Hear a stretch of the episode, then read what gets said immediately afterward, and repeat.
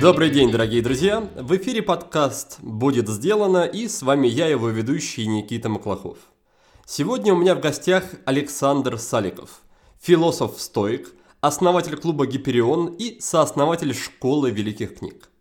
И говорить мы будем, как вы сами понимаете, прежде всего о книгах и о философии, а точнее о стоицизме. Возможно, вы уже знакомы с этой философской системой и даже читали труды Синеки или Марка Аврелия. Ну а может быть совсем ничего об этом не слышали. Или думаете, что стоек это такой суровый и бесчувственный человек, который, стиснув зубы, терпит любые неприятности – в любом случае, послушайте этот выпуск, и я уверен, вы откроете для себя много интересного. Мой гость объяснит, в чем суть стоицизма и почему сейчас, в такое непростое время, эта философия переживает свой новый рассвет. Расскажет, с чего начать изучение стоицизма и как правильно читать труды философов, если ничего особо не понятно. Также Александр поделится практиками, которые полезно выполнять каждый день и пояснит, зачем 4 раза в день исследовать свою совесть. Еще вы узнаете, как не беспокоиться, даже если нет ни денег, ни работы. Даже больше, как вообще ни о чем не переживать и быть счастливым и радостным, даже если вокруг творится чистой воды хаос. Но на десерт вас ожидают невероятные истории из жизни великого римского императора. Если уж у него нашлось время на философию, то и у нас оно точно найдется. От всей души желаю вам приятного и полезного прослушивания.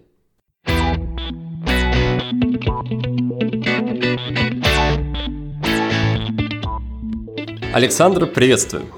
День добрый. Спасибо, что согласился заглянуть в виртуальные гости. И поскольку сегодня тема нашей беседы основная – это стоицизм, начать бы я хотел разговор с такого вопроса.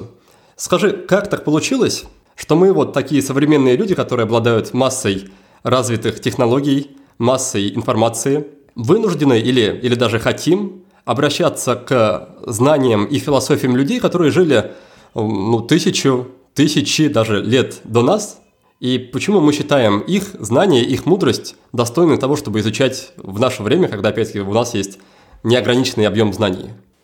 Никита, давай Начнем с самого начала. Есть гипотеза, она не подтверждена никем, но есть такая гипотеза, что человечество в какой-то момент времени, решив заниматься технологиями и машинами, интеллектуально, духовно в своем развитии остановилось. Мы имеем множество айфонов, современных автомобилей, кофеварку прекрасную, но слабо развиты сознательно. Мы большинство вещей делаем на автомате. У нас инстинкты, у нас социально-культурные парадигмы, программы, нормы, и мы их делаем, не замечая того, что мы это делаем. Это сказал еще давным-давно, до нашей эры, Гераклит, которого, собственно говоря, стойки считают одним из своих отцов-сооснователей своей философии. И человечество с тех пор мало что в себе изменило. Как масса, масса людей или толпа, как говорят стойки, собой не занимается. И в силу этого, когда мы сталкиваемся, например, с такими историями, как сегодняшняя, вдруг остро ощущаем, что мир не такой, каким мы его себе представляли. Мы же думали, что завтра мы выйдем на работу, а тут нам говорят «сиди дома». И мы не знаем, что делать. И когда мы начинаем задавать себе вопросы – мы натыкаемся на очень ограниченный спектр ответов.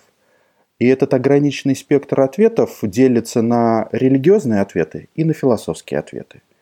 А если смотреть основательно, то выяснится, что в философии ответы давали ну, не так уж много школ, потому что в какой-то момент, примерно когда появилось христианство и закончилась эпоха античности – философия начала приобретать подчиненный характер. Сначала церкви, потом государству. А до этого философия занималась образом жизни. Отвечала на вопрос, как человеку так жить, чтобы быть счастливым в этой жизни, несмотря ни на какие перипетии и сложности. И вот сегодня перед нами стоит вопрос, как мне жить в этих условиях? Мы смотрим, так, Могу отправиться в религию, могу отправиться в философию. И все, выбор-то ограничен. А философией обычно мало кто занимается. А если мы и хотим что-то поменять, мы же обычно идем к людям, которые говорят, сейчас я тебе за три минуты все поменяю, ну там за два дня, за неделю, пройди спецкурс и все будет. Так не работает. Философия это нечто другое, что меняет образ жизни человека раз и бесповоротно, но для этого ему предстоит прикладывать усилия каждый день. Мало кто на это готов. И в силу этого мы, современные люди, ничем не отличаемся от тех людей, которые были давным-давно. Они просто без телефонов, а мы с телефонами. На твой взгляд, с учетом этого, что стоицизм может предложить такого, чего не предлагают другие философские или религиозные системы? О, хороший вопрос. Они же все в основном предлагают одно и то же – бессмертие. Так, по-хорошему. Вопрос, как именно достигается это бессмертие, каким способом. То есть разные школы и разные учения, религиозные или философские, они же отличаются только способом достижения счастья. То есть у каждой школы собственный уникальный маршрут достижения счастья. И если, например, эпикурейцы за наслаждение, то стойки, например, за добродетель. За то, что можно быть всегда собранным, выполнять э, должное, стремиться к мудрости, справедливости, мужеству и умеренности. И в этом плане стоицизм сегодня, на мой взгляд, современному человеку может дать несколько простых вещей – спокойствие, разумность и понимание того, в каком мире он живет. Как все устроено, потому что ну, нам кажется, что наша наука отвечает на этот вопрос. Это совсем немножко не так. Вот, а стоицизм предлагает старый, устаревший, конечно, взгляд на мир, но, но прелюбопытный. Похоже, что многие ученые – не могут его до сих пор опровергнуть. Ну, это неопровержимо, как в религии. Поэтому думаю, что сегодня стоицизм дал бы людям фундаментальные основания для их жизни в этом быстро меняющемся мире, который сопряжен ну, буквально со смертью. То есть в этом плане это то спокойствие, та уверенность в завтрашнем дне, которой сегодня не хватает. Это дает стоицизм. А как понять, что та или иная философия или тот или иной набор идей и концепций вообще достоин того, чтобы им следовать и воплощать их в жизнь. Да, я поясню немножко вопрос на примере буддизма. Допустим, в буддизме есть идея просветления, есть главный учитель Будда, и он часто на какие-то сомнения и вопросы отвечал своим ученикам в духе, что можете мне не верить, идите проверьте и сами убедитесь в том, что это работает. Но при этом, чтобы что-то проверить в том же буддизме, нужно очень много времени на это потратить. Так вот, выбирая религию или философию, как не ошибиться в выборе, с учетом того, что чтобы убедиться в чем-то на практике, все равно придется потратить, ну, точно не один год. Я могу рассказать только, как это случилось или произошло со мной. Когда-то, давным-давно, я был человеком, который считал, что философия – это муть. Это нечто странное – что не заслуживает внимания вообще. И современный человек, коим я себя считал тогда, это человек, который должен делать дела и в лучшем случае пользоваться специальной литературой, которая помогает ему работать в тех делах, которые он, собственно говоря, делает. То есть становиться специалистом в той области, в которой каждый человек ну, так или иначе может развиваться. И вот в какой-то момент мне попалось э, в руки буквально сам издатом распечатка лекций, которые на радио «Свобода» прочитал Александр Моисеевич Пятигорский, кратко о разных философиях. Единственным достоинством этого я посчитал краткость, потому что о философии. А можно я тогда вклинюсь немножко, скажу, что этот цикл лекций доступен и на Ютубе сейчас в бесплатном доступе, причем его читает сам Александр, поэтому всем заинтересованным очень рекомендую, я в свое время тоже получил большое удовольствие. После этого знакомства у меня возникла странная тяга, я не знаю, как это произошло, но у меня вдруг возникло желание хотя бы почитать то, о чем говорил Пятигорский. Я взял Конфуция, я взял Платона, Аристотеля, и какие-то тексты мне заходили, а какие-то казались для меня очень далекими. То есть сразу, когда я открывал, сразу становилось понятно, про меня это или не про меня, буквально. И вот тут уже дальше какая-то полумистика, потому что я не могу вспомнить этого момента. У меня на книжной полке оказалась книга Марка Аврелия и Синеки. Они в одном издании в похожем стиле выполнены. И я взял Марка Аврелия, потому что о Марке Аврелии я хоть что-то слышал. Ничего не понял и подумал, ну, господи, кто же может такого императора читать, когда ничего не понятно. Закрыл, а так как скучал, то взял соседнюю книжку, оказались это нравственные письма к Луцилию, сел за стол, открыл, прочитал первое письмо, мне физически стало и психически стало больно. Я закрыл эту книжку и подумал, что никогда ее больше в руки не возьму, потому что невозможно такое читать. Я ее бросил на стол, хотел выкинуть. Прошло несколько недель, она отлежалась, я отошел. И с тех пор, а это было в 2015 году, эта книжка всегда со мной. Это единственная аудиокнига, которую я слушаю. Других аудиокниг я не слушаю. Я ее перечитываю регулярно и каждый раз нахожу что-то новое. Я так скажу. В каждом из нас сидит частичка той или иной философии. Мы просто об этом не подозреваем. Непонятно, откуда она нас влетела. Скорее всего, в меня эта философия влетела в детстве, быть может, через Александра Дюма, неизвестно. Но она в меня влетела. И когда я взял Синеку, она во мне просто отозвалась, и сразу стало понятно, что это философия про меня и для меня. Потому что есть такая гипотеза, что для каждого человека в его жизни написана книга. Вопрос, посчастливится ли ему ее встретить, потому что кто-то до него переживал те же впечатления, ощущения, как и этот человек, ныне живущий. И поэтому он их описал, и вот для него и книга. И вот оказалось, что Луциан Синека писал для меня, и я, когда читаю эту книгу, там он обращается, приветствует тебя Луцилия, а я меняю приветствую тебя Александр, и буквально Синека говорит со мной, и это невероятно. Поэтому ответ очень простой. Сначала коротко о философиях, чтобы было понятно, о чем та или иная философия, а потом беглое знакомство с первоисточниками для того, чтобы понять, отзывается это или не отзывается. Если не отзывается, предлагаю сразу переходить дальше, потому что ну, зря время потратите. А вот если отзовется, вперед, ребят, прям сразу. После твоих физических и ментальных мучений, которые были вызваны знакомством с первоисточниками. Рекомендуешь ли ты в итоге людям начинать знакомство с философией стоицизма или с любой другой философией именно с первоисточников? Или все-таки лучше с более простых современных интерпретаций? Например, если мы говорим о стоицизме, то, например, о, о трудах Массимо Пальючи, да, Пельючи, как правильно? Угу, Массимо Пельючи, да. Или Уильям Ирвин еще нашел такого автора. Есть такой. Хороший ты задаешь вопрос. Я так скажу. Если я никогда ничего не слышал о стоицизме, то, наверное, конечно, лучше прочитать одновременно две книжки. Массимо Пельючи и какую-либо из э, стоиков. Стоиков же всего три, которые до нас так более-менее полноценно дошли. И то они поздние, римский стоицизм до нас дошел. И там Синека, Эпиктет и Марк Аврелий. Вот Пельючи, он больше отдает предпочтение Эпиктету. Вообще все, кто сталкивается с э, стоицизмом, делятся на тех, кто предпочитает Синеку, кто предпочитает Марка Аврелия, а кто Эпиктета.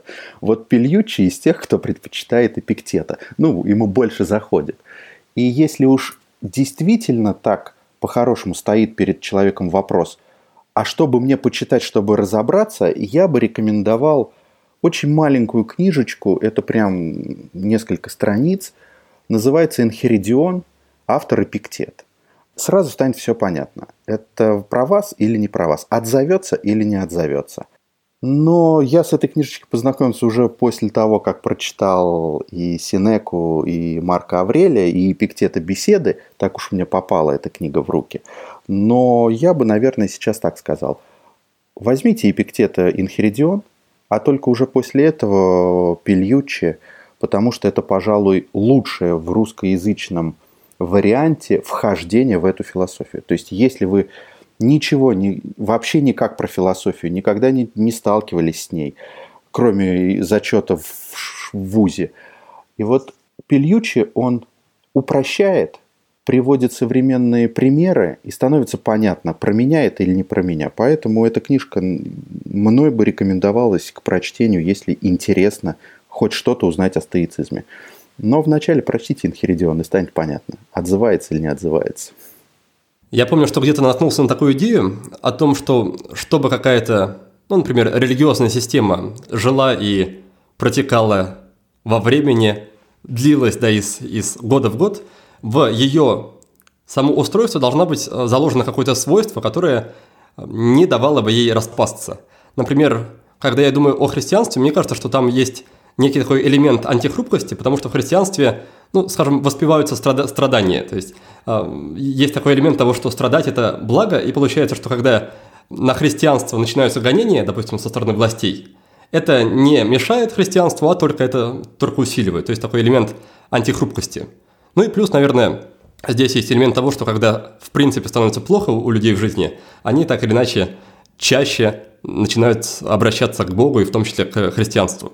Так вот, с этой точки зрения, как ты думаешь, почему вообще стоицизм до нас дошел, с учетом того, что не было никакой системы и не было никаких вот за последние полторы-две тысячи лет не было никаких ярких представителей, а, которые могли бы эту идею продлевать и передавать потомкам? Хороший вопрос. Ну, давай начнем сначала. Или с конца. Во-первых, эта идея всегда, то есть если уж заниматься историей философией, то эта идея стоицизма всегда жила в Европе. Всегда. Начнем так. Христианство вобрало в себя много стоических концепций. Монашество стояло на том, что делали стойки в том числе. Буквально упражнения духовные монашества – это повзаимствованные из философских школ, в том числе стоической, духовные упражнения. Это первое. То есть в Европе всегда был стоицизм. Он видоизменялся, модернизировался, модифицировался под те или иные запросы. Потом буквально были привезены из Византии в Италию тексты, и пошла эпоха Ренессанса философские тексты того времени, которые отсутствовали в Риме. Их переводили с древнегреческого на латынь и познавали. То есть есть такое понятие, как неостоицизм. Это стоицизм, который был после темных, так называемых средних темных веков. Еще не факт, что они темные. И вот сейчас мы наблюдаем еще один похожий расцвет стоицизма. И он связан, скорее всего, с тем, что стоицизм дает ответ, как в трудное время оставаться мужественным, принимая все, что тебе преподносит мир. Как не сломаться, как устоять и как быть при этом радостным, веселым, достаточно счастливым. Ну, то есть за счастье, если зайдем, отдельно поговорю. Но по факту на мой взгляд, стоицизм чем хорош? Тем, что он не дает человеку абсолютных ответов. Он говорит, слушай, давай вместе размышлять. А во-вторых, приводит размышления человека к тому, что он способен преодолеть в этой жизни абсолютно все. Потому что он настолько крут, сам человек, что, являясь частью этого всего большого космоса, может многое. Хотя до этого об этом не подозревал. Вот как-то так. Хорошо, мы уже успели достаточно много всего обсудить про стоицизм, но пока что не обсудили, что же такое стоицизм вообще и, главное, чем он не является, потому что, мне кажется, у многих людей в современности есть не очень правильное отношение, не очень правильное представление о стоицизме. Поэтому расскажи, пожалуйста, для начала, чем он не является и в чем обычно люди ошибаются по отношению к стоицизму. Ну, начну с самого простого. Пожалуй, стоицизм – это не научная дисциплина, самое первое. Во-вторых, это точно не какие-то умные речи, тексты или нравоучения. Потому что стоицизм – это образ жизни, на удивление. То есть человек либо так живет, либо не живет. И когда я сталкиваюсь с людьми, которые говорят, слушай, расскажи нам за стоицизм – они удивляются, когда речь заходит о том, что это вообще-то нужно показывать, а не рассказывать. Являть собой, а не мастерски об этом несколько часов говорить. Потому что стоицизм – это то, как я живу, то, как я чувствую, потому что в стоицизме есть еще одна такая странная к стоицизму прилипла картинка, что стоики – это бесчувственные чурбаны.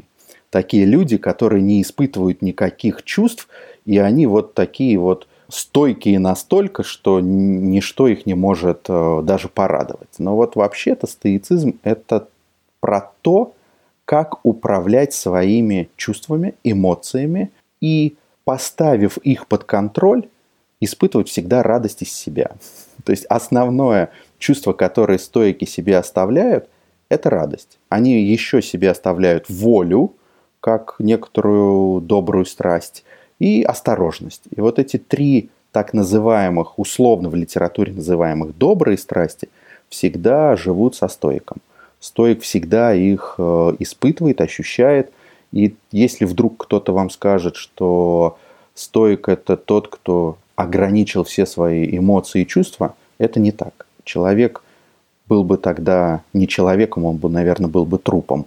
Потому что не испытывать ничего невозможно. Стойки испытывают и переживают, но делают все так, чтобы эти переживания и чувства были под контролем разума, потому что стоицизм – это жить, как главный тезис стоицизма, жить согласно с природой или согласно природе, и в этом плане можно сказать там умные слова, добродетельно, по разуму.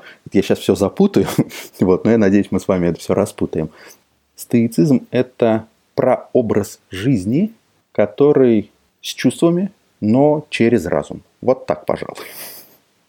Мне кажется, идея о том, что о стоицизме нужно не, не писать и не говорить, а жить им, как раз это одна из причин того, что до нас дошло так мало текстов. И не так-то, наверное, с этой точки зрения это хорошо. Ну смотри, во-первых, не совсем поэтому, но в частности поэтому. До нас, вот, например, есть гипотеза, что Хрисип написал там 704, кажется, трактата. До нас ни один не дошел. То есть все, что из поздней стои и из средней стои, до нас ни один текст целиком не дошел. Все, что дошло, это поздняя стоя. В основном, да, действительно, стоики делали массу духовных упражнений. Собственно, этим и отличалась жизнь стоика от обывателя. Он занимался в своей жизни духовными упражнениями, которые в силу устной передачи от учителя к ученику не требовалось как-то записывать. Всем и так было понятно. То есть, если я тебе сейчас, Никит, скажу, слушай, давай умоемся – тебе же будет понятно, что надо идти в ванную комнату, включать воду, э, в ладошки как-то набирать ее, брать зубную щетку, зубную пасту, чистить зубы, вытираться полотенцем. А до нас из текста дошло, пошли умоемся. А вот все, что дальше, нам непонятно, что. То есть у них просто пойдем умоемся. И вот если такую аналогию говорить, да, мы имеем некоторые такие подходы, как и пойдем умоемся, но не понимаем, что имеется в виду в силу того, что устная традиция до нас, естественно, не дошла, потому что произошел так называемый разрыв поколений. Но то, что есть, мне очень нравится, и я рекомендую к прочтению труды Пьера Адо.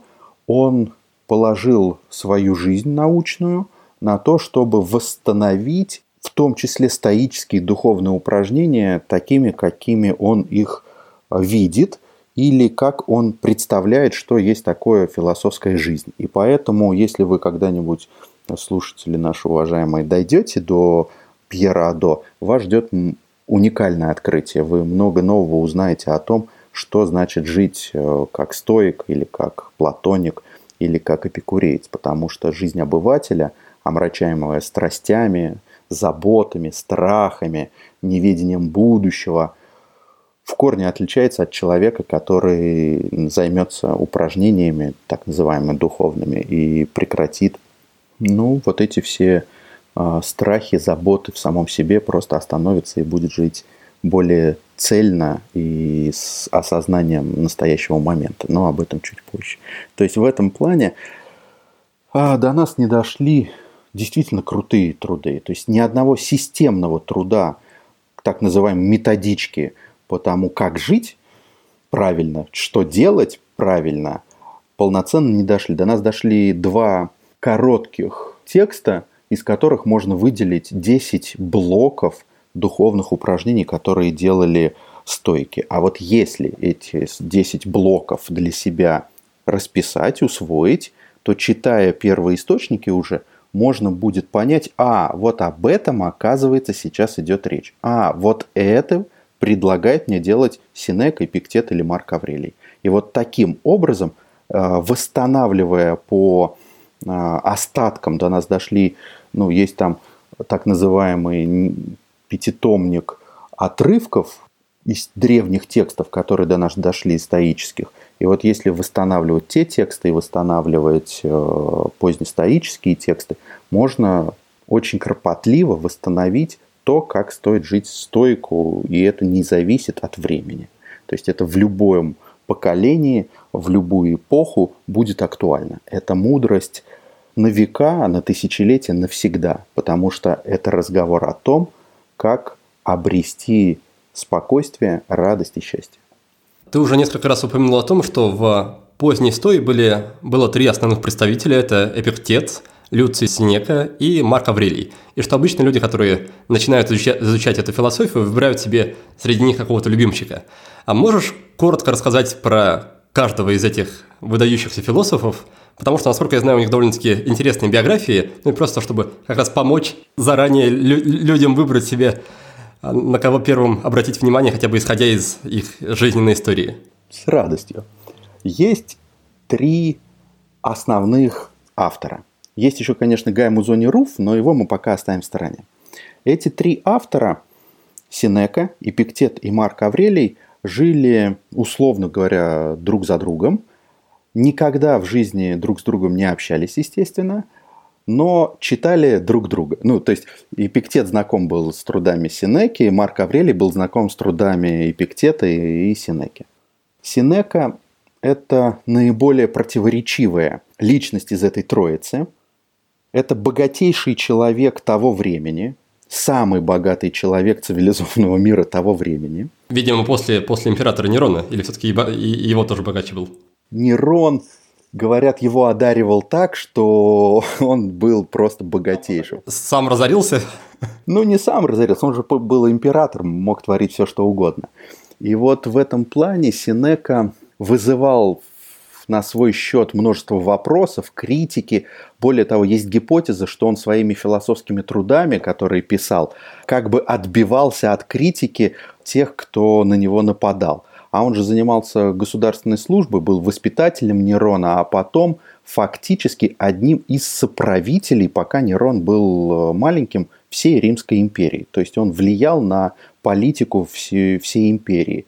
И в этом плане нужно понимать, что основные труды были написаны перед концом жизни, то есть буквально там за несколько лет до смерти, до момента, когда Нерон, заподозрив своего наставника в участии в сговоре, это ну, историки не могут доказать, что Синека участвовал в этом сговоре против Нерона, приказал ему убить себя. И Синека в 70 лет убил себя. То есть стоицизм э, предполагает самоубийство как одно из возможностей выхода из этого мира, из той ситуации, в которой мы находимся. И в этом плане Синека последовал своему учению, тому, о чем он писал. Но если мы возьмем Синеку до э, момента выхода в отставку, к нему будет много вопросов. Он противоречив, он красив, он богат – он красиво говорит, красиво пишет, пишет умные вещи, а живет вроде бы как не в согласии с тем, что пишет. Но Синека и на это дает ответ и говорит, во-первых, я не мудрец, то есть что вы от меня хотите, я всего лишь навсего стремлюсь, и вот я пишу, куда я стремлюсь, и туда я стремлюсь. Ну и надо понимать, что в конце жизни или с выходом в отставку он отдал все Нерону, все свое состояние, все богатство, и фактически уединился и начал писать. И когда вы будете читать эти тексты, вы увидите, что он буквально обращается к потомкам и говорит, я сейчас занимаюсь воспитанием потомков, и не делайте так, как делал я, делайте вот так, ибо на моем опыте вы можете научиться, не нужно вам еще и собственный опыт э, глупости делать ошибки, повторять то, что повторял я. Вот. В этом плане мне Синека Вообще-то это мой духовный отец, учитель, как угодно можно назвать. Из этой троицы он мне близ, ближе всего. А, надо понимать, что он был воспитан в семье, где отец не любил философию, хотя дал максимально качественное образование сыну. В какой-то момент он был вегетарианцем Синека, но в силу того, что были гонения на одну из сект, которая проповедовала вегетарианство, он отказался от этого. И заново, по просьбе отца, заново вернулся к приему пищи с мясом. И еще один момент, его изгоняли из э, Рима – а потом вернули. И один раз ему спасли жизнь э, словами, что он да и так умрет, он хилый, скоро умрет. И его пощадили, а он еще прожил и прожил. Вот в этом плане у Синеки очень любопытная история, как он, приехав в Рим, сделал фантастическую карьеру и стал самым богатым человеком и самым влиятельным человеком Рима. То есть это очень, если смотреть именно биографию, это очень интересная, противоречивая личность, которая пришла к тем размышлениям, которые мы можем почитать, например, в нравственных письмах к Луцилию. Фантастическая личность. Второй – это Эпиктет.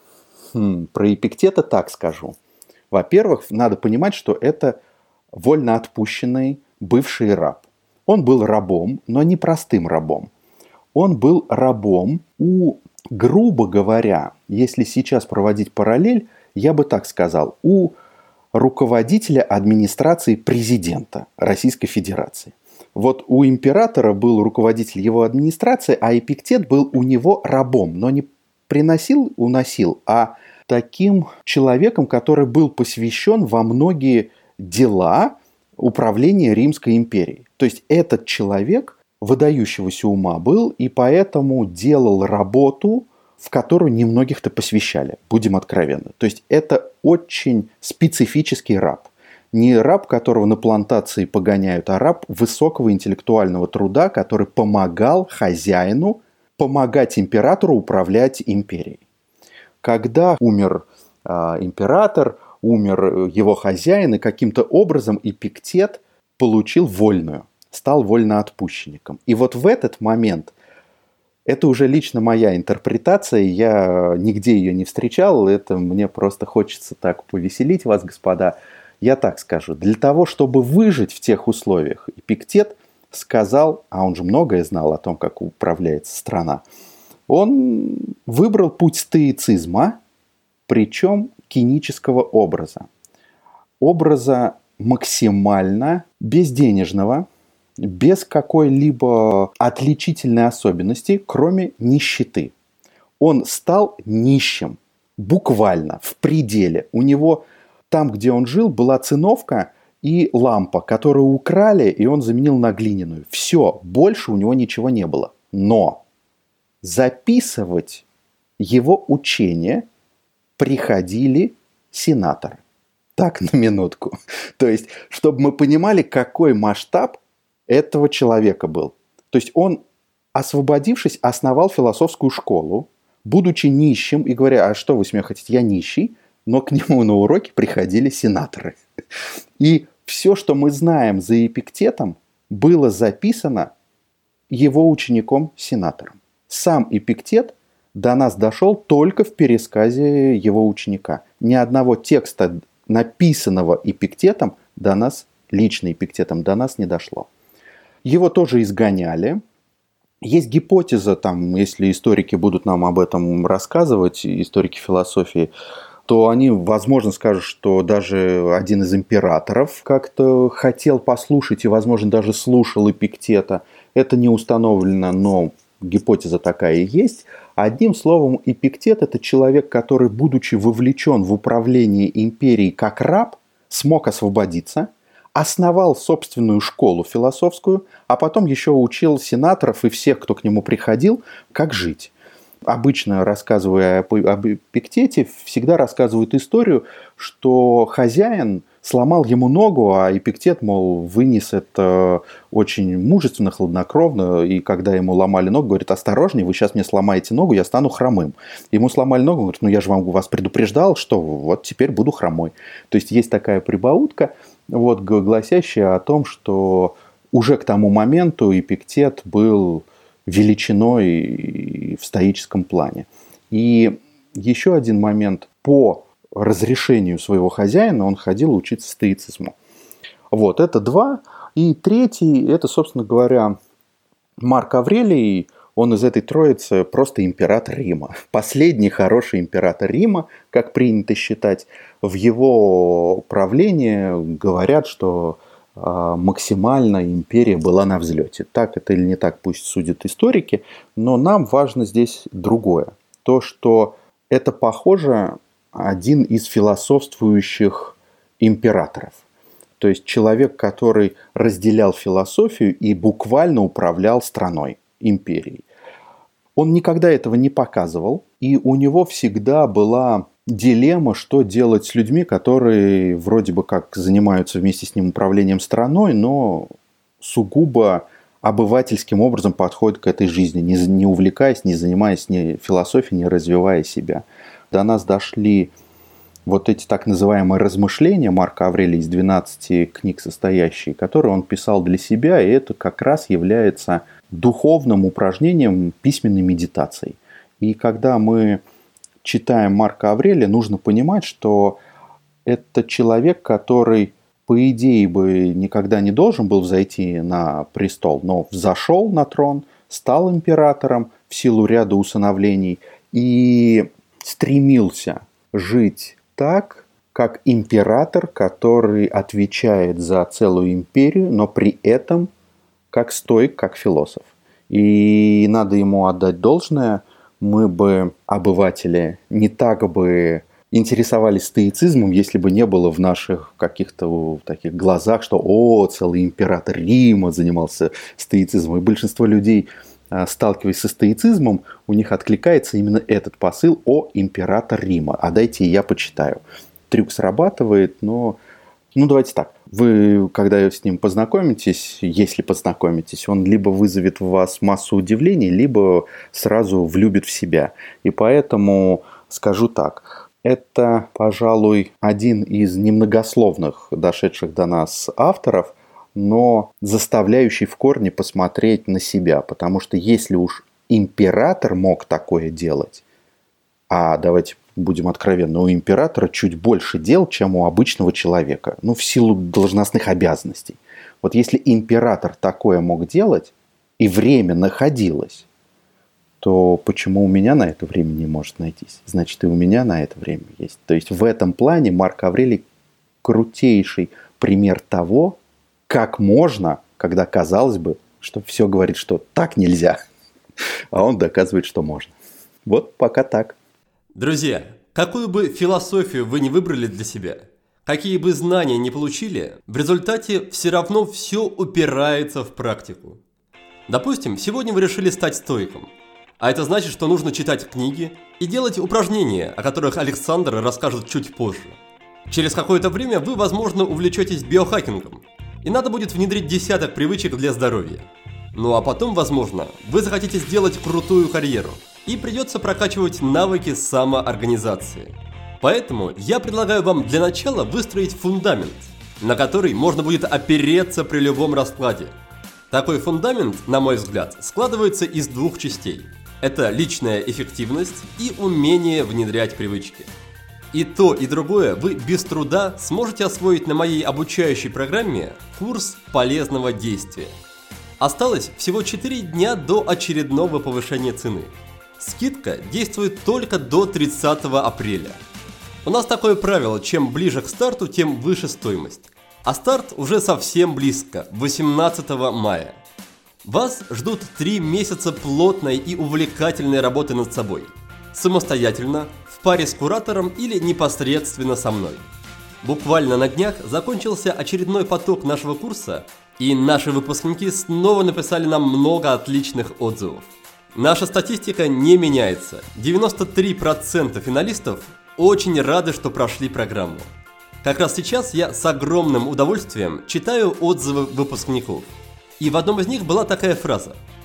Результатов очень много, но их можно собрать в одно предложение. И это предложение такое. Я наконец-то начал жить так, как я этого хочу. В общем, приходите на программу, и пусть три летних месяца станут для вас настоящим прорывом, причем без насилия над собой и без достигаторства. Подробности о программе читайте на нашем сайте по адресу willbedone.ru game. И до встречи на КПД.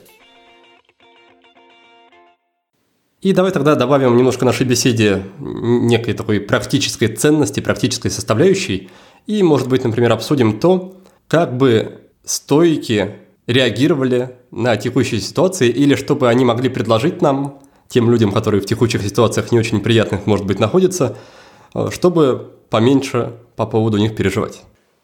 Вот если мы возьмем буквально Нахиридион, то там каждый второй или каждый полуторный параграф – это буквально рассказ о том, что делать и как жить. Если же приходить э, к сегодняшним дням, то нужно понимать одну вещь.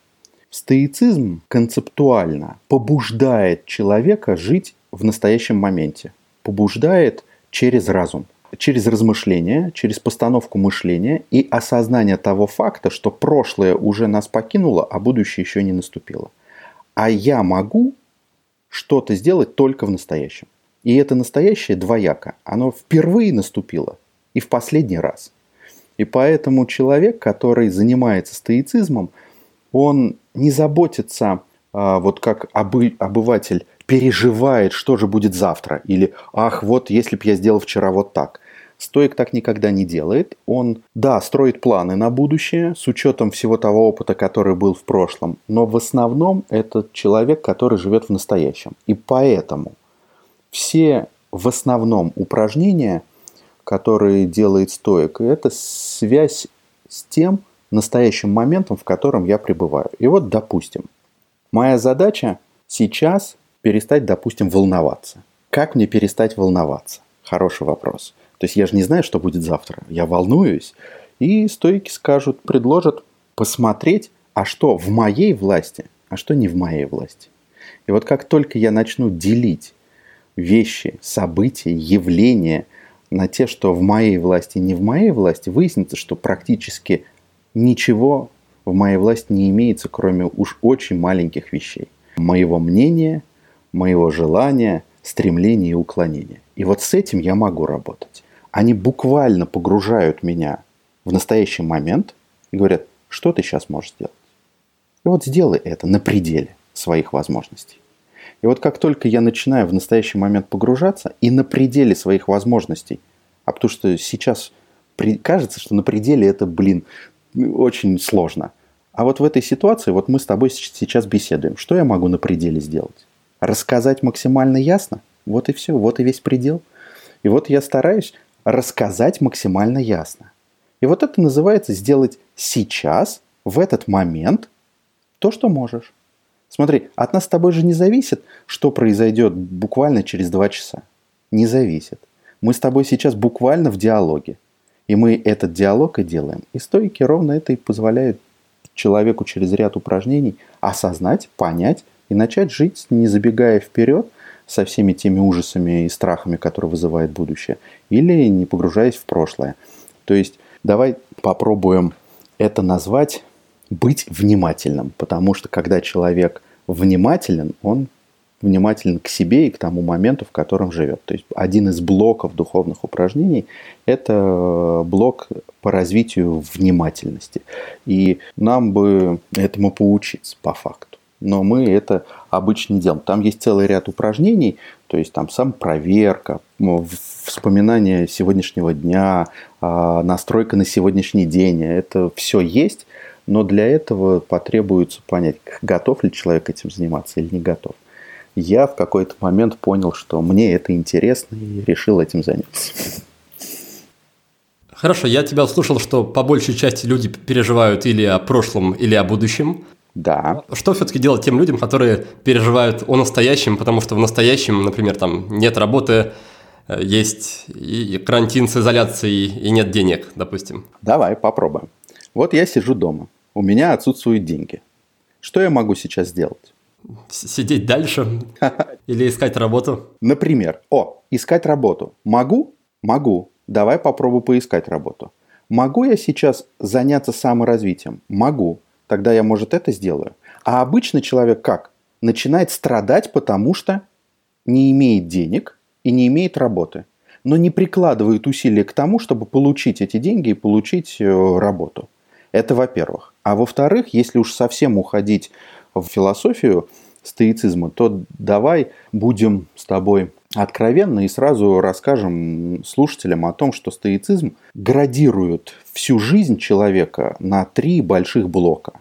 То, что есть добро, то, что есть зло и то, что есть безразличное. Вот ты говоришь, у меня не имеется денег и отсутствует работа. Стоик скажет, стоп, это безразличное. Ты что за это переживаешь? Что такое добро, что такое зло и что такое безразличное? С точки зрения стоика, весь этот мир – это вообще-то сцепление причин. Ты не можешь повлиять на то, чтобы у тебя были деньги. Ты не можешь повлиять на то, чтобы у тебя была работа. Сейчас взрыв мозга будет происходить у людей. Казалось бы, скажет, стоп, но я же могу ее поискать. Да, поискать можешь но не факт, что она у тебя будет. Что же тогда у меня будет?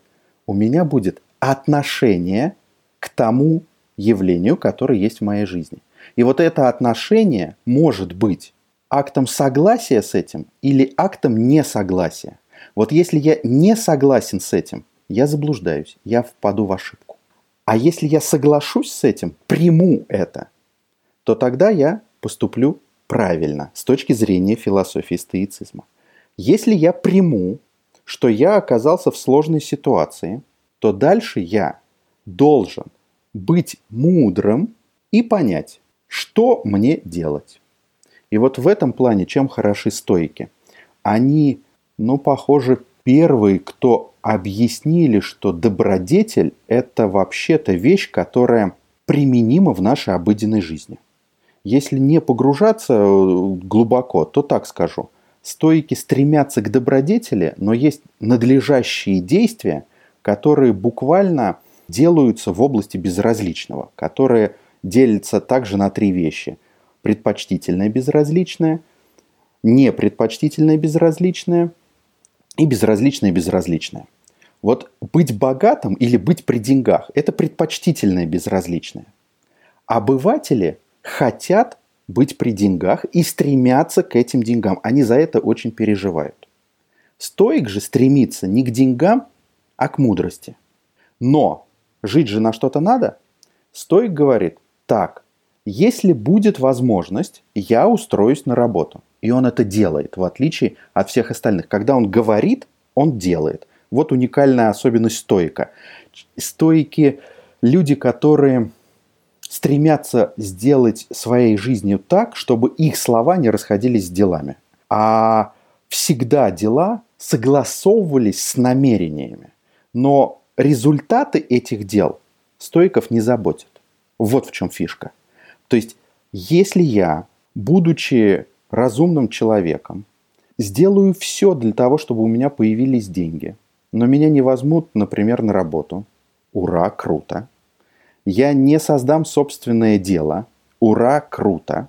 Почему? Потому что результат от меня не зависит. От меня зависит мое отношение. И вот дальше самое страшное. Если я делаю все на максимуме в настоящий момент, то странным образом у меня появляются деньги. Это не, непонятно как. То есть человек, который вместо того, чтобы страдать и переживать, начинает активно действовать, у него появляются возможности. Очень странно это работает, но так работает социум. То есть я не переживаю за это, вообще отношу это в безразличное. Мне, как кто-то скажет, до фонаря или по барабану, будут у меня деньги или не будут. И ровно в силу этого они появляются. Потому что я за ними не гонюсь. Потому что я начинаю проявлять свободу от них когда я от них свободен, и дальше массу текстов об этом пойдет, в том, например, числе такая, например, фраза может встретиться. «Ваш господин тот, кто презрел свою смерть». Вы же ее не презрели, а он презрел, поэтому он ваш господин, а вы его раб. Если вы не презрели деньги, вы раб денег. А если вы презрели деньги, вы господин денег, они у вас появляются. То есть в этом плане это большая вещь, которая парадоксальным образом работает. Вам необходимо будет на самом деле понять, что это безразличное, и стремиться не к деньгам, а к тому, чтобы быть добродетельным. справедливым в отношении между людьми, умеренным по отношению к своим желаниям, хотелкам и действиям, мужественным или честным в своих делах и разумным при выборе своих действий. Вот если я стремлюсь к этому, то тогда выяснится, что я делаю дела так, что вокруг меня появляются люди, которым приятно со мной работать, которым интересен я сам, которые хотят так же. И странным образом один скажет, а давай что-то сделать вместе. Или пойдем ко мне. И все, и у вас появится и работа, и деньги. Просто перестаньте на этом зацикливаться. Хорошо, мы обсудили с тобой уже дихотомию контроля, то есть разделение на те вещи, на которые мы можем оказывать влияние, и на те вещи, которые нам никак не подвластны. И обсудили следование добродетелям, исследование, ну или движение к идеалам добродетели. Что еще делают стойки на плюс-минус регулярной основе? Может быть, что, что в твоей жизни ты делаешь из стоических практик более-менее регулярно? Если залезть ко мне в Инстаграм и пролистать далеко-далеко-далеко, то выяснится, что бешеное количество фотографий с карандашом. Я эту историю рассказываю всем, и я до сих пор это делаю. Я был, когда совсем уж обывателем, я нервничал и переживал за карандаш, который у меня сломался. У меня был фантастически удобный карандаш, который я купил, он мне нравился, и я им всюду подчеркивал. Буквально карандаш стал моим рабочим инструментом, как у кого-то там компьютер, телефон или баранка автомобиля, штурвал самолета. Вот у меня так карандаш на тот момент был рабочим инструментом. И когда он сломался, я чертовски переживал, носился как идиот по всей Москве, в поисках этого карандаша обошел множество канцелярских магазинов, а, и выяснилось, что попал в период, когда поставки из Германии этих карандашей почему-то задерживались, и не мог найти подобный карандаш. И потом мне, ко мне пришел Эпиктет и рассказал, что можно делать упражнения, начиная как раз с очень незначительных вещей, такие как карандаш – и вообще весь стоицизм о том, что надо начинать с самого простого и постепенно подниматься к сложному. И вот я постепенно поднимался от простого карандаша к сложным явлениям до жизни своих близких э, и самого себя. Я каждый день рассказываю о том, что те вещи, те жизни, которые меня окружают, вообще-то очень хрупкие, и их скоро не будет. И если я это знаю – то тогда я буду спокоен, когда это произойдет. Готовлюсь к моменту, который неизбежно будет. Когда он неизбежно наступит, я буду спокоен. Потому что нашему мозгу абсолютно все равно. Я это в жизни испытал или провернул психологический трюк. И в этом плане я, как я это называю, вглядываюсь в облик смерти. Потому что любая философия – это всегда упражнение в смерти. В умирании, сказал бы Платон, стойки ему вторят, и буквально отделяют свои желания, хотелки, э, вещи, к которым мы привязаны, людей, к которым мы привязаны от своего тела, каждый день смотрят в то, что ну, смерть с нами всегда. Это сложное упражнение. Но начинайте, если с карандаша, или если у вас любимый телефон, начните с телефона. Каким-то, в какой-то момент ко мне пришел человек – и когда я перешел с карандаша на телефон и рассказал ему про это упражнение, он после встречи забрал телефон, которым я пользуюсь, и ушел. Я никак не отреагировал, но пока собирался, спустя там минут 10, он вернулся и положил обратно телефон. Я думаю, стоит пояснить, забрал ли он с твоего ведома или сам по себе? Он просто взял телефон, то есть он послушал, послушал и решил проверить. И взял телефон, ни слова не говоря, то есть которым я пользуюсь, и пошел. Ну, я никак не, не отреагировал на это. И спустя 10 минут или там минут 7 он вернулся, положил телефон и сказал, что «а я проверял тебя». Я говорю, ну ты же его взял, зачем вернулся? Вот, а он не смог его просто взять. То есть всем людям кажется, что когда вы делаете такие упражнения, с вами могут провернуть разные штуки. Не могут. Люди неподготовленные окажутся не способны сделать с вами что-либо. Вы с ними сможете что-либо сделать, они с вами вряд ли. И это, например, раз. Вторая вещь, которую я делаю регулярно. Я перед сном восстанавливаю в памяти весь прошедший день. Это облегченное упражнение на тренировку памяти. Стойки же предлагают делать следующий шаг, и я периодически это пытаюсь делать, и не всегда у меня это хорошо получается.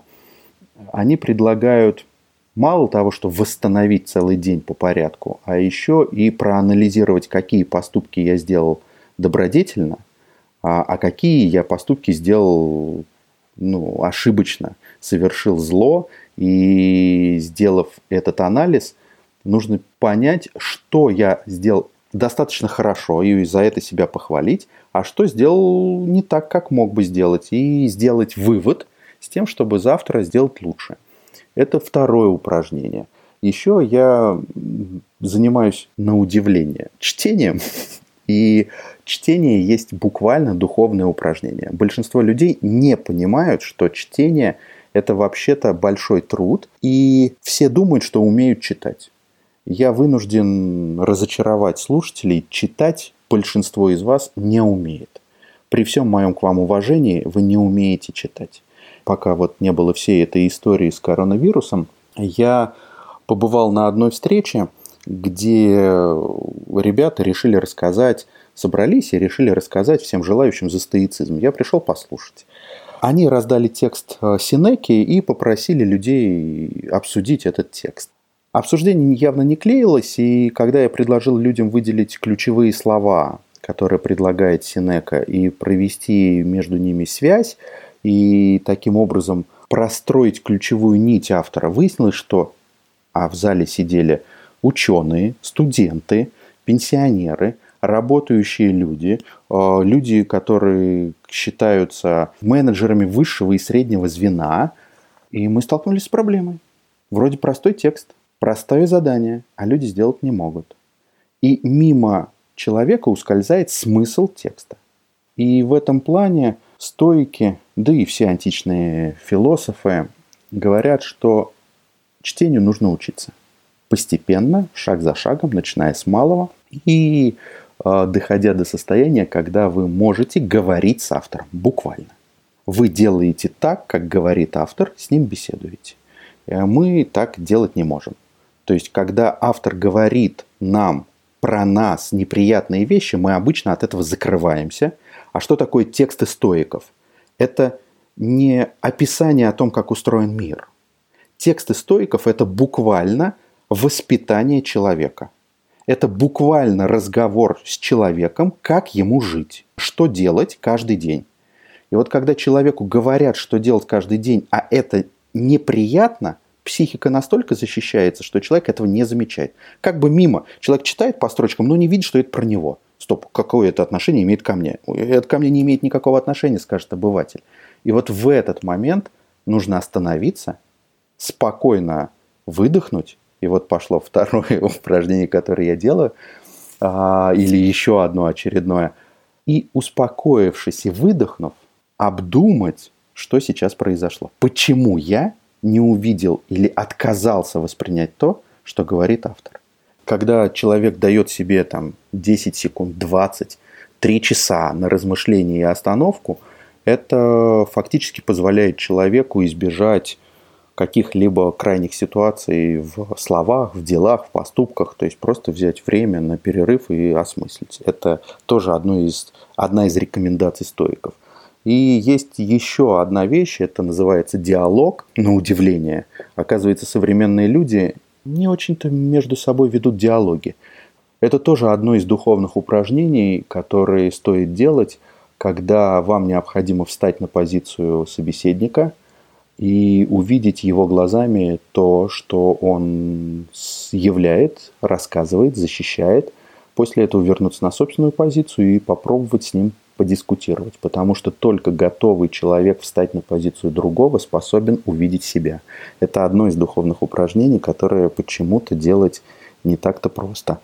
И вот еще, например, одно, я уже о нем упоминал, это так называемое исследование совести, которое необходимо делать четыре раза в день, задавая себе несколько простых вопросов, которые не такие и простые. То есть, если говорить и озвучивать эти вопросы, то можно так сказать. Предлагает ли моя душа заниматься благом или чем-то другим? Первый вопрос. Ищет ли моя душа добродетель? Или занимается какой-то странной обывательской вещью? Третий вопрос. Развиваюсь ли я, идет ли моя душа вперед? Четвертый вопрос. Преодолела ли моя душа какие-то страсти, которые у меня уникальны. То есть у кого-то гнев, а у кого-то, например, там, обида. Пятый вопрос. Как моя душа отдает и принимает? Я принимаю что-то в этом мире или чем-то делюсь. И шестой. Как моя душа судит об истине? Вот шесть вопросов, которые нужно задавать себе каждые шесть часов. Вот этот трюк, который я до сих пор не могу с собой сделать. Я что уже только не делал, я будильники ставил, просил знакомых мне напоминать э, в разное время, что мне нужно сделать упражнение. Очень сложное упражнение, и оно мне дается непросто. А если быть точным, то это упражнение нужно будет делать раз в неделю, по итогам недели подводить. Проводить э, анализ месяца и проводить анализ года. Или вот еще, если вы возьмете, то есть это упражнение, которое я делаю уже два года, но чуть больше уже, наверное, уже под три будет. Если взять первое письмо Синеки, то первое письмо Синеки о времени. Слушай, а давай я с тобой проведу трюк. Я сейчас тебе зачитаю и покажу в том числе, что значит чтение. Вот смотри. Я буду не все письмо читать, а некоторые моменты, которые мне кажутся наиболее интересными. Это лично моя э, выборка. Отвоюй себя для себя самого. Береги и копи время, которое прежде у тебя отнимали или крали, которое зря проходило. Сам убедись в том, что я пишу правду. Часть времени у нас отбирают силой, часть похищают, часть утекает впустую, но позорнее всех потеря по нашей собственной небрежности. Вглядись-ка пристальней, ведь наибольшую часть жизни – тратим мы на дурные дела, немалую на безделие и всю жизнь не на те дела, что нужно. Укажешь ли ты мне такого, кто ценил бы время, кто знал бы, чего стоит день, кто понимал бы, что умирает с каждым часом? В том-то и беда наша, что смерть мы видим впереди, а большая часть ее у нас за плечами. Ведь сколько лет жизни минуло, все принадлежат смерти. Поступай же так, мой Луцилий, как ты мне пишешь. Не упускай ни часу. Удержишь в руках сегодняшний день, меньше будешь зависеть от завтрашнего. Не то пока будешь откладывать, вся жизнь промчится. Все у нас, Луцилий, чужое, одно лишь время наше. Только время, ускользающее и текучее, дала нам во владение природа. Но и его, кто хочет, тот и отнимает. Смертные же глупы. Получив что-нибудь ничтожное, дешевое и наверняка легко возместимое, они позволяют предъявлять себе счет. А вот те, кому уделили время, не считают себя должниками, хотя единственно времени и не возвратит даже знающий благодарность. Тщательный в подсчетах я знаю, сколько растратил. Не могу сказать, что не теряю ничего, но сколько теряю и почему, и как, скажу, и назову причины моей бедности. И так далее. И вот в этом отрывке я зачитал одно из духовных упражнений, которое делает Синека он ведет учет времени. И ведет учет времени несколько десятков лет. Потому что он знает, куда и на что он тратит время. Он знает цену времени. Я завел приложение Hours, и каждое действие отмечаю и перехожу от одного действия с этим счетчиком. То есть вот если сейчас у меня идет э, счетчик, что мы с тобой беседуем, как только я закончу эту беседу и начну заниматься какими-то делами, я укажу, какими делами я занимаюсь. И так уже порядка трех лет я веду учет времени. И большинство людей не делают этого. Некоторые люди, которые пробовали заниматься тайм-менеджментом, учетом времени, думают, что это можно сделать там за месяц, за полгода и остановиться на этом. Не так. Это нужно делать несколько лет подряд, чтобы увидеть действительно, куда уходит время.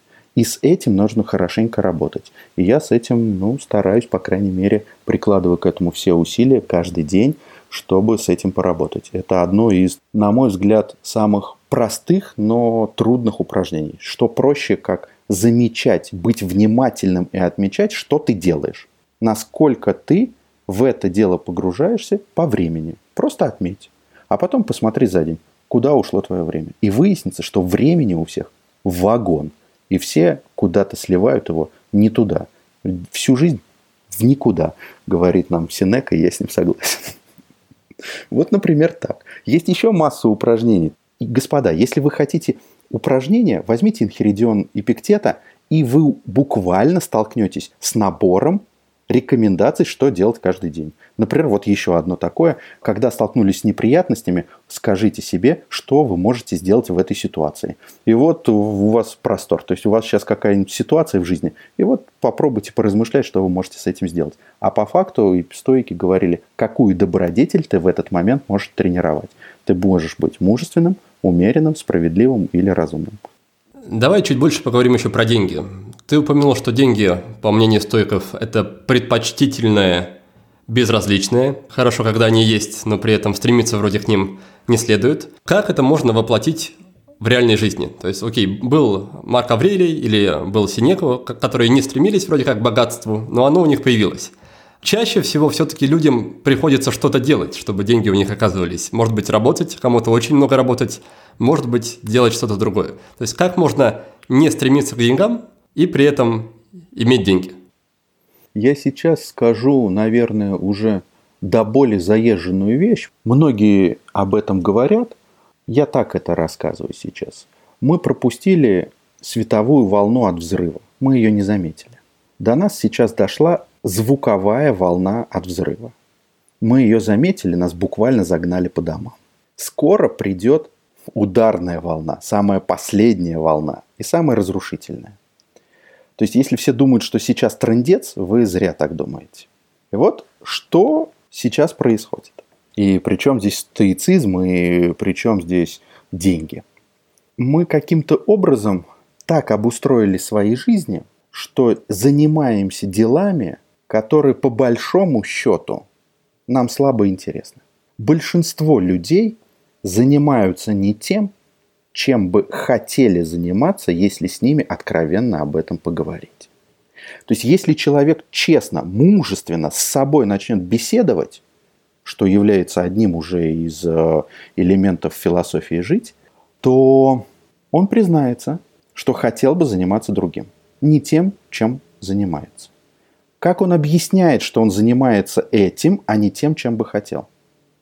Ответ простой. Мне надо выживать, кормить семью, детей, ипотека, кредиты и что там дальше человек обычно рассказывает. Вот сейчас всех заперли. Вот сейчас можно переосмыслить себя и начать делать то, что хотелось делать всю жизнь. Ведь стоицизм – это философия, которая постулирует, что у каждого человека есть собственное призвание есть место, которое, занимая, каждый человек может делать максимум того, зачем он пришел в этот мир.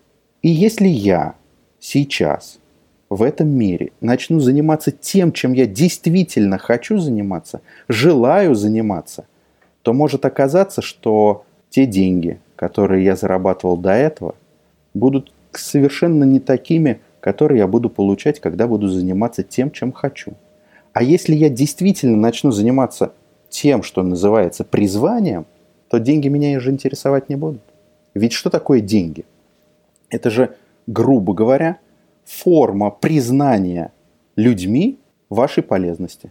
Они же будут вас признавать, может быть, даже не деньгами, еще как-то. И очень-очень сейчас странную вещь скажу. Но если, например, люди будут вас благодарить домами, квартирами, я не знаю, там машинами, зачем вам деньги? А они же могут это делать. Сейчас странную вещь скажу. Когда-то в античности некоторые философские школы буквально жили за счет того, что какой-то богатый человек учился там и содержал эту школу. И все жили за этот счет. Странная вещь. Они в деньгах не нуждались, они занимались собой. Им было на что поесть, им было где спать, им было во что одеться. Да, они не раскатывали на Бентли, это понятно, но им это не нужно было. И вот в этот момент перед каждым из слушателей стоит вопрос, а тем вы ли занимаетесь? Своим ли делом вы занимаетесь? И вот если вы занимаетесь не своим делом, то стоицизм вам скажет, стоп, остановитесь, вы ошибаетесь, займитесь своим делом. И тогда вы, первое, точно перестанете интересоваться деньгами, И второе, они у вас будут.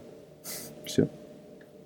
Спасибо за пояснение. И еще тогда вопрос, связывающий две части нашей беседы.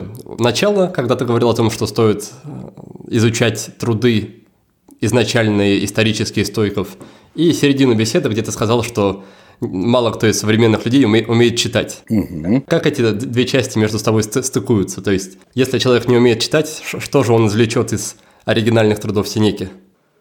Ты меня толкаешь в разговор, который... Ну давай, коль ты спросил, отвечу. Первое. Есть несколько вариантов, как читать книги. Самый простой – это долго, медленно, самостоятельно. Когда человек берет книгу и начинает одну книгу читать несколько лет.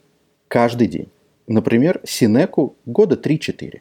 И никакую другую больше не читать. Это трудный вариант. Но тогда года через 3-4 можно будет понять, о чем же автор. Есть вариант попроще. Собрать знакомых, друзей, коллег и вместе с ними читать и обсуждать. Этот вариант будет легче, потому что вы начнете в диалоге между собой открывать то, что раньше не смогли бы открыть. Приведу простой пример. Я был участником события, когда при обсуждении книги один человек сказал, этого не может быть. Я не могу представить, как такое возможно. Автор ошибается. Напротив этого человека сидела девушка и сказала, Дмитрий, автор буквально про меня сейчас рассказывает. И у Дмитрия совершился разрыв шаблона, потому что в его голове так невозможно было, то, то есть автор ошибался.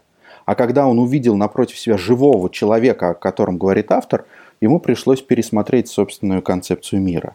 И поэтому, если вы соберете несколько друзей вокруг себя, коллег, и будете регулярно, и вот здесь самое страшное слово регулярно, встречаться и обсуждать, у вас дело пойдет быстрее. И третий вариант э, – это, собственно говоря, взять себе помощника, который будет вместе с вами это дело читать. То есть я, например, 7 лет занимаюсь только одним делом. Ну, или там последние 5, потому что первые два это было совмещенное с работой. Я помогаю людям читать книги. Ничего другого не делаю. То есть я занимаюсь собой и говорю, слушайте, вот так я прочитал, поспорьте со мной. Но для того, чтобы не спорить со мной одним, я беру группу человек под 10, и они спорят друг с другом, а потом уже только со мной. Вот. И в этом плане, чтобы читать книги, необходим вам всегда собеседник. Или сами долго, с друзьями, это весело. Или с помощником наподобие меня или еще кого-то, кто будет вам в этом помогать. Но тогда помощник должен быть, давай будем честны, не тем человеком, который об этом хорошо может рассказать, а тем человеком, который может хорошо это продемонстрировать собой. И вот если человек рассказывает, но не живет так, как он рассказывает, это не очень помощник. А если он так живет, как рассказывает, это самый крутой помощник, на мой взгляд.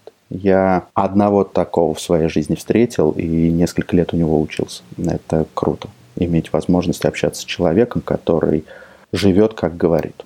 В нашей стране такие есть. Хорошо, давай тогда на этой оптимистичной ноте переходить постепенно к финальной рубрике. А рубрика у нас называется «Пять в одном», пять коротких вопросов, и объем ответов можешь выбирать сам. Первый вопрос касается книги. Нравственные письма к Луцилию Луциана Синека. Хорошо, даже уточнять не пришлось. Второй пункт про практику или привычку, что-то, что ты делаешь регулярно на ежедневной основе и что считаешь прям-таки самым важным, фундаментальным, без чего твоя жизнь стала бы чуть, чуть беднее. Учет времени постоянный и ежевечернее вспоминание того, что сделано за день. Третий пункт про вопрос, который ты бы посоветовал людям задавать самим себе, если они хотят что-то новое в себе открыть или о себе узнать. Чем я сегодняшний отличаюсь от себя вчерашнего? Отлично. Четвертый пункт про инструмент. Это может быть как твой любимый карандаш, может быть что-то из сервисов, программ, что-то ты, что ты используешь в работе или в жизни, и что тебе эту работу или жизнь облегчают. Бумажные книги, очень удобные карандаши и ручки, крутые тетради, которые для вас, потому что если вы хотите читать стоиков, то вам придется выписывать, подчеркивать. Электронные варианты предлагаю отложить в сторону, взять настоящую бумагу, настоящие карандаши, настоящие ручки и писать, потому что вы будете прорабатывать самого себя, буквально записывая. Это одно из духовных упражнений, когда нужно писать. Так как мышление развивается через чтение, обсуждение и письмо, а, изложение собственных мыслей, а когда вы их будете записывать от руки, вы захотите потом их систематизировать также от руки. Поэтому я рекомендую бумажную книгу, хороший карандаш, ручку и хороший блокнот, который нравится человеку. Ну а для учета времени, я уже говорил, это я использую программу Hours. Каждый человек может использовать любую другую, но самое главное, пользуйтесь учетом времени, многое успеете в этой жизни. Возможно, даже успеете пожить.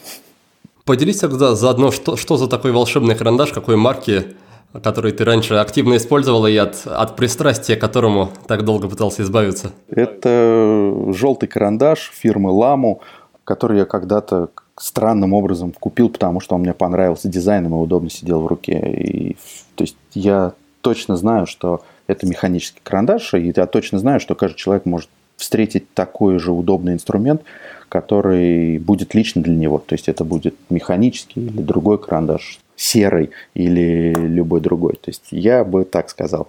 Не заморачивайтесь над тем, у кого какой инструмент. Найдите такой, который удобен и интересен лично вам, который выражает вас. Вот его и купите. И не важно, сколько он стоит. Деньги у вас на это есть. Вы их потратите на себя, господа. Поэтому, если вы встретите карандаш тысяч за пять, и, блин, и вам он будет казаться, что это то, что мне нужно, купить. Не, не жмотьте на это деньги. И если вы вдруг скажете, ну, за 5 тысяч карандаш, это же с ума сойти, я вон за 10 рублей их сколько накуплю. Не надо, не экономьте на себе. Купите то, что действительно отражает вас. И пятый пункт про фильм, может быть, сериал. Что ты бы мог посоветовать в это непростое домашнее время для просмотра, если что-то такое есть? Наверное, «Мир Дикого Запада» первый сезон, может быть, частично второй. И, наверное, первые пару сезонов «Карточного домика». Наверное, так, если действительно заниматься сериалами. Но стоит ли заниматься сериалами, когда есть возможность почитать и поработать над собой? Вот вопрос. Спасибо тебе за ответы. И в конце беседы я обычно оставляю чуть-чуть времени, чтобы гости, а сегодня это ты, Александр, могли рассказать о том, где их можно найти в виртуальном или реальном мире и как с ними поближе познакомиться. Со мной можно связаться в Фейсбуке, я там Александр Саликов – а, ВКонтакте, как и ты меня нашел, я там тоже Александр Саликов. И в Инстаграме, а вот в Инстаграме я, кажется, АА Саликов, то есть я всюду периодически отвечаю, я не мастак а, пользоваться всеми этими социальными сетями, то есть я активно стараюсь немного времени в них проводить, поэтому если, господа, вы мне напишете, а я вам отвечу не через 10 секунд, а примерно через полдня или на следующий день, знаете, это нормально, потому что иногда стоит обдумать то, что вы спрашиваете, то, что говорите, и то, что мне вам ответить. То есть, ну, Александр Саликов вы всегда найдете, а если вы говорите именно про Инстаграм, а, а, нижнее подчеркивание Саликов, пожалуйста, пишите, я всегда на связи. Ну что же, беседа с Александром подошла к концу, поэтому думаю, что самое время вспомнить ключевые идеи и рекомендации моего гостя. Сегодня мы обсуждали стоицизм, философию, которая помогает сохранять спокойствие и радость даже в самые трудные времена. Обычно каждая философская школа предлагает свой уникальный способ достижения счастья. И стойки предлагают делать это, то есть достигать счастья, через тренировку добродетелей.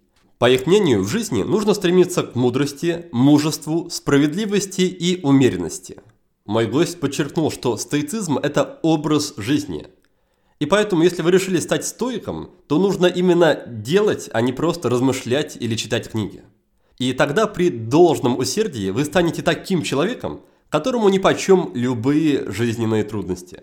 Вы научитесь управлять своими эмоциями, всегда испытывать радость и ни о чем не беспокоиться.